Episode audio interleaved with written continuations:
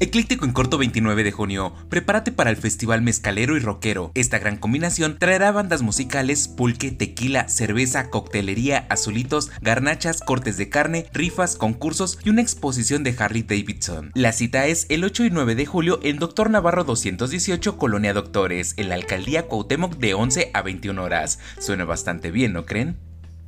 Por si te lo perdiste, a partir del 1 de diciembre llegan los 5 de nuevo a las boletas en las escuelas de nivel básico. A partir de tercero de primaria hasta sexto, ahora sí los podrán reprobar y del mismo modo pasará en la secundaria, así que olvídense del pase directo de año e incluso el cambio de la primaria a la secundaria. Peor aún, el ingreso a la prepa se les complicará más. Vaya vaya, ahora sí a ponerse a estudiar.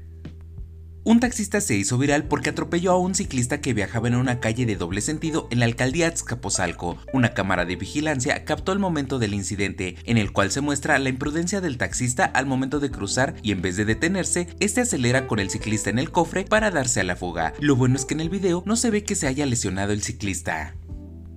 Por si no lo sabías, un repartidor de pizza se hizo viral porque fue captado en video comiéndose una rebanada del pedido, pero eso no fue lo curioso, sino el hecho que con una navaja comenzó a hacer cortes estratégicos para así hacerla ver que estaba completa. Lo más cochino es que lo hizo de la peor manera, arriba de su motocicleta y sin ningún tipo de higiene, pero no contaba que lo habían grabado, así que para la siguiente ponle ojo a tu pizza a ver si no le robaron un cacho.